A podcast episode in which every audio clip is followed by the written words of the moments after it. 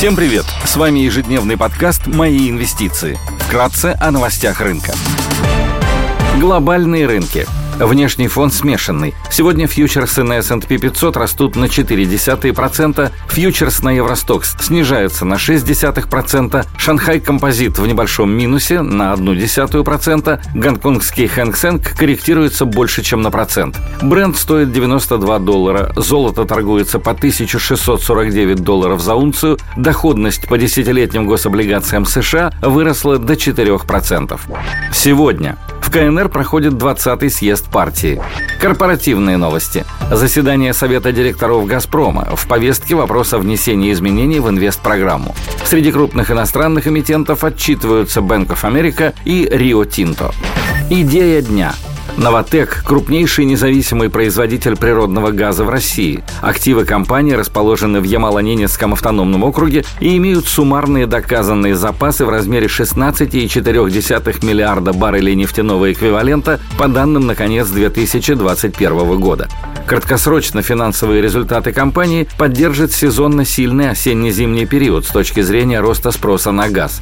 Сохранение высоких цен на нефть и СПГ благоприятно для финансовых показателей Новотека. Компания генерирует стабильный денежный поток за счет продажи 67,8 миллиарда кубических метров природного газа в России и продажи 16,5 миллионов тонн жидких углеводородов на внутреннем и международном рынках. Компания оценивает дефицит СПГ в мире в ближайшие годы в размере 60-70 миллионов тонн, что поддержит цены на газ на высоком уровне.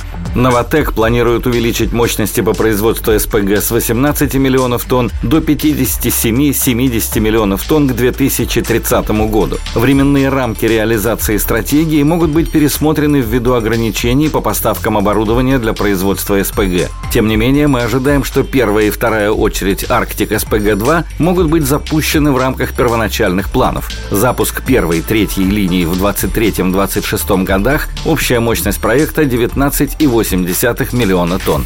Компания выплачивает 50% скорректированной чистой прибыли по МСФО два раза в год, согласно дивидендной политике. Акции торгуются с дивидендной доходностью за 2022 год около 9%. По нашим оценкам, акции торгуются с мультипликаторами 7, 8,7x EV на EBITDA за 22-23 года против 14x EV на EBITDA за 17-21 годы, а также 5,3, 6,3x P на I за 22-23 годы против 13,9 XP на I за 17-21 годы.